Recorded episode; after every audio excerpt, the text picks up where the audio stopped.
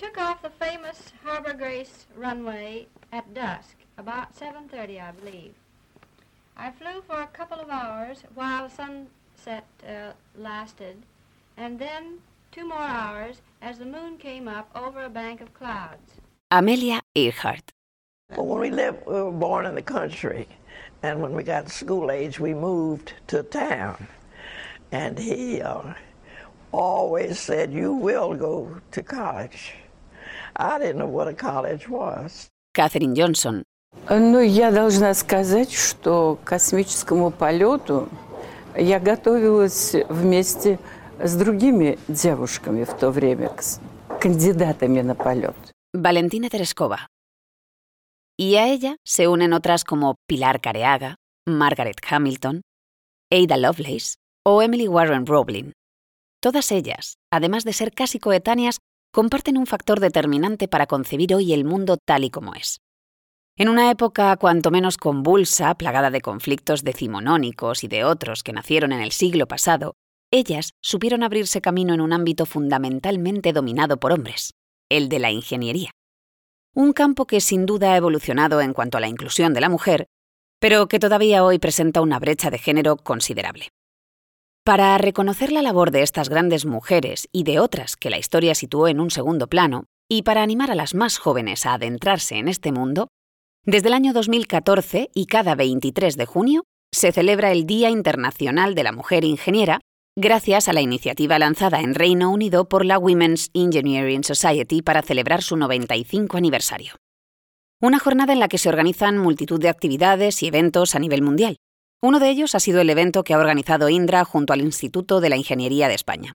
Una jornada muy relevante para visibilizar a las ingenieras, derribar barreras históricas del sector, eliminar estereotipos de género e inspirar a las nuevas generaciones para romper la brecha de género del sector. Durante este encuentro participaron mujeres destacadas dentro de los diferentes negocios de Indra y que son expertas en los sectores de movilidad, aeroespacial y defensa. Y lo hicieron bajo un lema que es toda una declaración de intenciones. Ingenieras definiendo el futuro. Bienvenidos a un nuevo episodio de Engineering the Future Talks.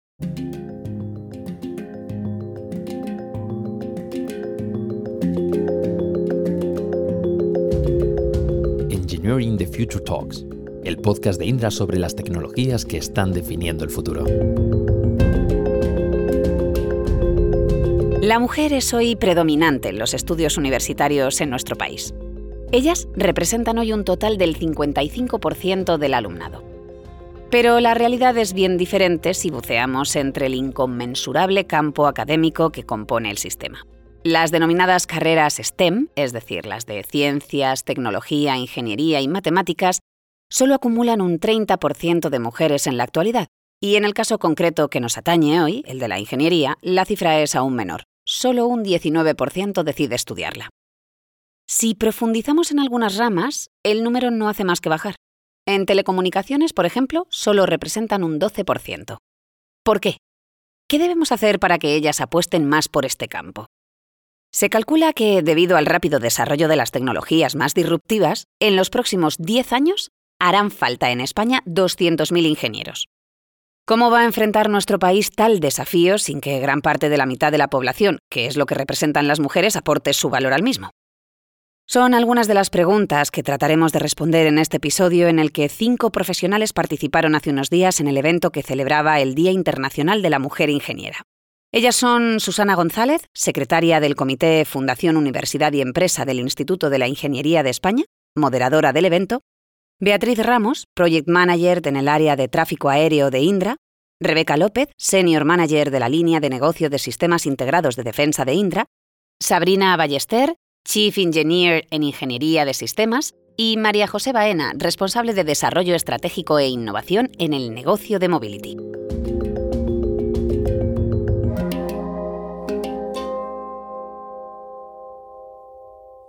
Uno de los motivos por los que quizá no son muchas las mujeres que se deciden a cursar una carrera de ingeniería es la falta de información que reciben desde edades tempranas. Preguntas aparentemente tan nimias como ¿qué es ser ingeniero? o ¿qué trabajo hace? Son, en realidad, muy importantes para conocer el atractivo de la disciplina. Susana González habla de la importancia de educar en ingeniería. El papel del Instituto de la Ingeniería es el de poder promocionar la ingeniería y dentro de los muchos programas que tiene hay uno que me hace especial ilusión y es el de promoción y fomento de las vocaciones por la ingeniería. Desde hace ya tres años nos estamos dedicando a hacer webinars en los coles, en, centros educativos de enseñanzas medias, para explicar qué es eso de la ingeniería. Explicar a los, eh, a los chavales que la ingeniería no es ese señor raro que está con los planos, sino que la ingeniería también tiene que ver con exoesqueletos pediátricos, también tiene que ver con organización de hospitales, también tiene que ver con creación de valor, también tiene que ver con imaginación, con inventiva, con resolución. No somos cuadriculados. Somos personas y somos capaces de hacer cualquier cosa. La historia reciente nos ha enseñado que la ingeniería era una vía de escape para aquellas mujeres que querían ser independientes. Catherine Johnson, Emilia Earhart o Pilar Careaga vieron en la disciplina un núcleo de avance social que podía llevarlas al empoderamiento y a erigirlas en lo que en la actualidad son, mujeres referentes y libres de ataduras. ¿Nos hemos olvidado de la potente vertiente social de la ingeniería? Susana explica un caso paradójico que se da hoy. Si nos vamos, por ejemplo, a los países de vías de desarrollo, vemos que la proporción de mujeres estudiando ingenierías y carreras técnicas es mayor que en el caso de los países del primer mundo. ¿Se os ha ocurrido preguntaros por qué? En estos países ocurre lo mismo que ocurría aquí en los años 70. Trabajar en el sector tecnológico en un sector de ingeniería, de ciencia, supone un plus para las mujeres, supone una manera de romper barreras, una, manera, en, en este caso de países en vías de desarrollo, que les permite ser independientes económicamente y no tener que depender de su familia. Por eso todavía en estos países hay mucho tirón por la ingeniería y por las ciencias en, en, el caso de las chicas. En el caso de países del primer mundo, hemos decidido que la ingeniería no es social. Falso. Lo que no conocemos es la vertiente social de la ingeniería. Pero, ¿cómo empezaron nuestras protagonistas a adentrarse en el mundo de la ingeniería? Habrá seguramente casos y motivos muy variopintos y curiosos a lo largo del mundo. Este es uno de ellos, porque se puede querer ser actriz y acabar como senior manager de la línea de negocio de sistemas integrados de defensa de Indra, como Rebeca López. Yo es que en realidad yo lo que quería ser es actriz. y entonces, pues eh, y con ese cuento fui a casa, claro. Eh, la verdad es que las notas fueron bien, podía elegir una cosa u otra, pero sí, padre y madre dijeron que tralará. Y eh, entonces dijeron que solo iban a pagar una carrera de bien. Y dentro de las carreras de bien, pues alguna de las que no se podía hacer en Burgos, porque como digo, la intención era salir de Burgos, que, adoro mi tierra, pero bueno, eh, tenía 18 años, ¿no? Era otra cosa.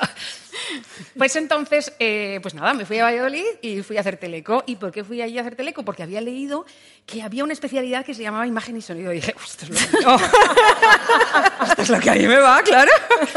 De aquí a la tele un salto, vamos. Bueno, pues tan contenta que llegué allí y todavía recuerdo el primer día, todos en el, salón de actos nos reconocen a todos y dicen, bueno, sabrán ustedes que hay cuatro especialidades dentro de, la, dentro, de, Teleco. Aquí en Valladolid no contamos con imagen y sonido. Y yo, ¿what? No puede ser. Y así es como terminé haciendo Teleco, como entré con los equipos electrónicos y bueno, lo que han dado de sí hasta hoy, ¿no? Aunque Rebeca quería ser actriz, en el camino contó con algo fundamental a la hora de descubrir lo que ahora es su profesión un referente en casa que le enseñó a no tener miedo a abrir y manipular todo. Sí, es cierto que también, bueno, mi padre em, trabajó toda la vida en, el departamento de ingeniería, en Telefónica, es decir, que yo he crecido cambiando clavijas en las centrales. Yo no sé si, bueno, algunos igual saben lo que es eso, pero hace muchos años, pues había unas centrales telefónicas donde tú ibas, como sale en la tele. Entonces, si cogías esta clavija y la metías en el otro agujero, pues cambiabas la conversación de uno a otro, ¿no? Pues ahí estaba yo. Cuando mi padre me dejaba entrar en la central y se descuidaba un poco, pues eso me dedicaba, ¿no? Ese fue mi primer contacto con los teléfonos. De ahí al teleco, pues nada, otro pasito fue. Eh, también es cierto que mi padre siempre me anima mucho a abrir cacharros. Es decir, eh, si algo se rompía o si todavía no estaba roto, no había problema. Yo lo abría, miraba, eh, siempre me animaba, oye, y si consigues algo, bien. Y si no funciona, pues también bien. Así que, bueno, perdí un poco el miedo a los aparatos y también el gusto, no sé, yo creo que ahí empezó, empezó a entrar la semilla, ¿no? El caso de Sabrina Ballester, Chief Engineer en Ingeniería de Sistemas de Indra, es diferente. Desde joven sabía muy bien qué quería y qué no. Lo que acabaría siendo ya lo iría descubriendo, pero su ejemplo es revelador porque muestra el amplio espectro que rodea la ingeniería. Es verdad que yo cuando estudiaba en el instituto lo que más me gustaba era las matemáticas y, y la física. Entonces yo quería estudiar algo que tuviera matemáticas y física. Es verdad que soy muy social, me gusta mucho tratar con la gente y admiro a los ingenieros e ingenieros que tenemos en la empresa. O sea, yo en mi día a día trato con muchas ingenieras e ingenieros que tienen una capacidad técnica que yo alucino. O sea, tenemos gente súper potente en todos los campos. Pero por eso al final em, mi vida ha sido mucho más eh, la gestión de personas y el, un poco más el liderazgo técnico no tan metida en el sistema, como dice Rebeca, de PCBs. Yo sí empecé programando, acabé como mm, en producción haciendo un poco de ingeniero industrial, que yo soy ingeniero de telecomunicaciones. Eso también te lo da la ingeniería. La ingeniería te abre una mente, te da una, una capacidad de pensamiento abstracto que te permite hacer muchísimas labores diferentes. Y como en Indra ya hemos dicho varias veces que se hace todo, pues yo acabé gestionando materiales, haciendo proyectos de metodologías internas. Ahora mismo también estoy inmersa en, un proyecto muy grande que tenemos en el área de ingeniería de Indra, que es implementar un PLM interno. Pues todo eso eh, los estudios te lo dan. Beatriz Ramos, Project Manager en el área de tráfico aéreo de Indra, incide en algo que hoy ha cambiado en la enseñanza universitaria de la ingeniería. ¿Qué es lo que no aprendió durante la carrera que hoy es indispensable para ella? Como dice, lógicamente la base técnica es indispensable, pero también lo es algo tan aparentemente nimio como es saber escuchar, interpretar y comunicar. Bueno, yo eh, estoy un poco a la inversa que sabía, porque yo estudié industriales, pero es verdad que he estado metido más en mundo teleco porque la parte de tráfico aéreo tiene mucho más de eso. Entonces, al margen de la técnica que puedas adquirir dentro de, la carrera, ¿no? yo hice la rama de automática y electrónica, o sea que dices que no tiene mucho porcentaje de, mujeres, pero al margen de la técnica y de la tecnología, bueno, al final durante tu carrera profesional aprendes que en tecnología tienes que estar siempre a la última, a la orden del día y estando pues, al tanto de todo lo que se mueve en tu sector. Eso es muy importante. Eh, y lo que me ha transmitido a mí al final es, la capacidad de poder entender lo que estábamos comentando. Yo estoy muy enfocada siempre a proyectos. ¿no? Indras es una empresa que trabaja realmente, dicen, pues por proyectos. Entonces, los clientes son muy importantes y, bueno, al margen de lo que hayas podido aprender tecnológicamente, tienes que aprender a escuchar lo que realmente se necesita y a ser capaz tú de elaborar lo que decía antes, ¿no? la solución que mejor se adapte y eso al final te lo da un poco la experiencia, ¿no? interpretando las expectativas que tienen los clientes, eh, viendo pues un poco eh, y leyendo entre líneas de, lo que quieren. ¿no? María José Baena, responsable de Desarrollo Estratégico e Innovación en el negocio de Mobility, representa muy bien esa vertiente social de la ingeniería. Se adentró en el mundo de las telecomunicaciones con una idea clara. No quería programar y acabó haciendo lo que más le gustaba, gestionar.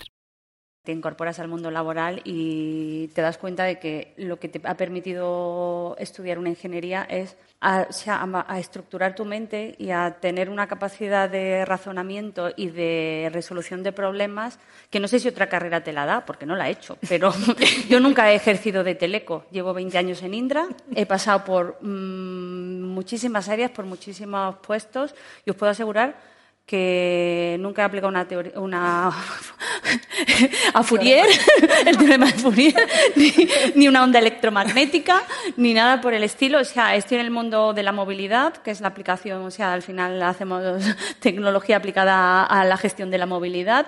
Es decir, nunca, si algo tenía claro cuando hice la carrera y antes de empezar a hacerla, es que no quería programar o sea, no he tirado una línea de código en mi vida, o sea que también os digo que hay muchas opciones. Que hay muchas opciones dentro del mundo de la ingeniería. Y, yo vengo a romper un poco quizás el paradigma ese del mundo de la ingeniería, de, de ellas que han hecho cosas súper de diseño, súper eh, tecnología súper puntera y yo pues sí, empecé en proyectos de I+.D., siempre he estado muy ligada al mundo de la innovación, eh, a la aplicación de la, de la, tecnología al mundo del transporte y de la movilidad pero siempre desde un punto muy de gestión de, de, proyecto, de gestión de personas, de gestión de tareas. En este evento celebrado hace unos días bajo el lema Ingenieras definiendo el futuro, hubo espacio para el debate entre nuestras protagonistas, pero también para que el público allí presente y el que lo seguía en streaming compuesto en gran parte por futuros ingenieros e ingenieras y por aquellos que se plantean estudiar una ingeniería, Indra también quiso que fueran ellos mismos quienes participasen en el acto para que nuestras expertas resolviesen las dudas lógicas que pudieran tener. Así se pasó a un turno de preguntas que comenzó con un tema que siempre nos atañe en Engineering the Future Talks. ¿Cuáles son los principales retos del futuro? Escuchamos a Rebeca López. Sí es posible que, bueno, pues que la inteligencia artificial la inteligencia artificial con todos sus aspectos, no solo los, retos técnicos, ¿eh? sino todo lo que, lo que conlleva eh, el desarrollo y la implementación de inteligencia artificial. Yo creo que ahí hay un campo muy interesante y particularmente hablando de nosotras las mujeres, me parece que tenemos una, visión y, un papel que jugar en este asunto grande. Porque sí considero que nosotros tenemos, bueno, pues no sé, de manera general, no son estereotipos, yo creo que sí tenemos esa componente humana eh, un poquito más desarrollada, es la verdad. Es, mi opinión, es mi opinión. ¿eh? Y yo creo que en este sentido, bueno, no tanto máquina y más, eh, sí, y más en ese lado, algo vamos a tener que decir en este, en este nuevo, en esta nuevo, con este nuevo paradigma ¿no? y con esta nueva definición, en este proceso en el que estamos ahora. Me parece que eso es lo que, lo que está viniendo. Pero afrontar este reto tecnológico, a pesar de su indiscutible importancia, sería imposible hacerlo con éxito sin prestar mucha atención a otro de los grandes desafíos a los que hace frente hoy la ingeniería, la captación de talento. Así lo explica María José Baena. Yo creo que uno de los grandes retos que tenemos a día de hoy en el sector, no desde el punto de vista de, la tecnología, que sí, sino es la, captación de talento. O sea, tenemos un. O sea, lo que se nos viene encima, o sea, es que las nuevas tecnologías, como decían aquí mis compañeras, es decir, la inteligencia artificial, temas de big data, temas de blockchain, ciberseguridad, aplicación del 5G, todas estas tecnologías, al final ya son un hecho que se están aplicando, a, por ejemplo, al mundo de la movilidad. Entonces, a día de hoy tenemos un problema de, búsqueda de talento porque no, o sea, el que haga una ingeniería, cualquier ingeniería, y tenga conocimientos en, porque lo, que decías antes, sí, un matemático sabe de matemáticas y sabe de inteligencia artificial, pero necesitamos ingenieros que apliquen eso al mundo de la tecnología, que apliquen eso al mundo de la ingeniería. Entonces, el que estudie una ingeniería y tenga el mínimo más o menos conocimiento en cualquiera de estas tecnologías va a trabajar donde quiera. Esto en el ámbito general. Pero, ¿cuál es el gran reto al que debe enfrentarse Indra? Y el reto al que nos enfrentamos en empresas como Indra, que somos muy tecnológicas, que aplicamos la tecnología y que, tenemos delante y que yo creo que todos somos, es decir, es saber comunicar lo que hacemos. Y ahí, pues bueno, desde los departamentos de talento, desde pues eventos como este, pues es decir, la gente de las universidades tiene que saber que lo que se hace en Indra, en cualquiera de sus mercados, es infinitamente más atractivo, y perdón porque esto se está publicando, que lo que se haga, que lo que se puede hacer en cualquier, en cualquier multinacional de estas que están como de moda, que no voy a decir nombres, a donde todo el mundo se quiere ir a trabajar porque tiene un futbolín. Mira, perdona, ¿sabes? Entonces... Entonces es un reto para nosotros como profesionales dentro de, dentro de los mercados y como ingenieros en saber atraeros. Entonces yo el, consejo que os doy es que si tenéis dudas sobre estudiar ingeniería o no estudiar, primero que os informéis, o sea, de lo que es la ingeniería y que preguntéis y que vengáis a las empresas y que escribáis a los departamentos de talento y de recursos humanos que os van a responder porque para eso están, están para captar talento y cualquier duda que tengáis de, oye, ¿qué se puede hacer? ¿Veis que me quiero que me apuntéis a unas jornadas para que me cuenten qué se está haciendo en las empresas, que hay jornadas de puertas abiertas? Es decir, tenéis que conocer lo que se hace, o sea, lo que se hace tanto en una empresa tecnológica como Indra como lo que se hace en otras empresas tecnológicas también punteras en España. Y un aspecto quizá desconocido para quienes se plantean entrar en el mundo de la ingeniería es el siguiente. Ser ingeniero es en sí mismo una garantía de prosperidad profesional. Pero ser ingeniero y español es un valor añadido para mostrarse en el escaparate internacional. Lo cuenta Susana González, secretaria del Comité Fundación Universidad y Empresa del Instituto de Ingeniería de España. Una cosa que hay que tener en cuenta, y esto de cara a los, que, a los que van a empezar a estudiar ingeniería estos años, es que las empresas extranjeras se rifan a los ingenieros españoles, porque habitualmente, sobre todo las empresas del ámbito anglosajón, el tipo de formación que tienen es una formación muy específica. Sin embargo, llega un ingeniero español que tiene una formación mucho más generalista y les da sopas con onda. Ellos necesitan cuatro, cinco ingenieros para que les den la misma solución que les da uno solo español. Otra de las preguntas que las futuras ingenieras allí presentes hicieron a nuestras expertas fue si conocían algún proyecto de enorme potencial que en la actualidad esté liderado por mujeres. En Indra es imposible no conocerlo por una sencilla razón que comentan Rebeca López y Sabrina Ballester. Lo que ocurre es que en Indra hay muchas mujeres. es la verdad, ¿eh? hay muchas mujeres. De hecho, eh, eh, la directora de tecnología en, Indra, bueno, se llama áreas tecnológicas, e, es una mujer. Entonces, eh, digamos que todos los proyectos, nosotros nos organizamos por diferentes, eh, en diferentes bloques. ¿no? Yo hago desarrollo de negocio, como ya os he contado, está el grupo que hace la ejecución de los programas y está un área transversal que son los listos. Es decir, la materia gris, que es la que nutre con, esas, con esos eh, sistemas y con esas soluciones a, todo esta, a toda esta cuadrilla que estamos aquí. ¿no? ese, ese grupo está liderado por una mujer. Hay un montón de mujeres, ochenta y tantas, noventa personas. Directoras de programas de defensa, Aparte, bueno, directoras, pues, por ejemplo, sí, sí, particularmente en navales. No sé qué ocurrió. Yo pasé de naval, estaban en línea de, en línea de negocio eh, vendiendo soluciones para barcos y para submarinos, ¿no? Es decir, navales. La, la ejecución de programas era todas mujeres. La directora, la, otra directora, el grupo de, ejecución de, programas, de jefe de proyectos, había muchas mujeres. Pero yo creo que más allá que la, yo creo que, bueno, pues por eh, la, parte técnica, ¿no? Como digo, en Indra, eh, la cabeza en, este, en esta parte de, áreas tecnológicas, los, ingenieros que hacen las cosas. defensa y vigilancia. En defensa es una mujer. ¿Y qué hay del área de mobility de tráfico aéreo?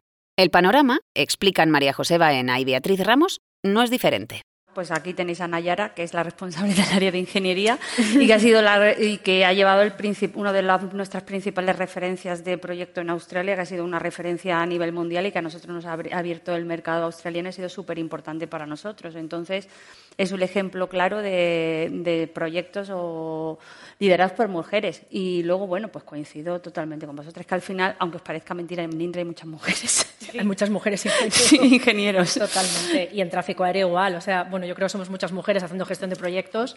Eh, recientemente, por ejemplo, en, en, Alemania, en la DCS, se ha ganado un contrato bastante grande, e importante para implantar radares y lo, va, lo lleva una persona que es una mujer, la directora de ese área es una mujer y luego a nivel de gestión de proyecto, pues muchas de las que estamos ejecutando también somos, somos mujeres, ¿no? O sea, que es que yo creo que cuando hablábamos así de, parece, diferencias hombres-mujeres, pues es que al final en Indra es que es verdad que hay muchas, estamos muy acostumbrados y, y en ese sentido pues se ve muchas, muchas mujeres liderando diferentes proyectos o diferentes áreas.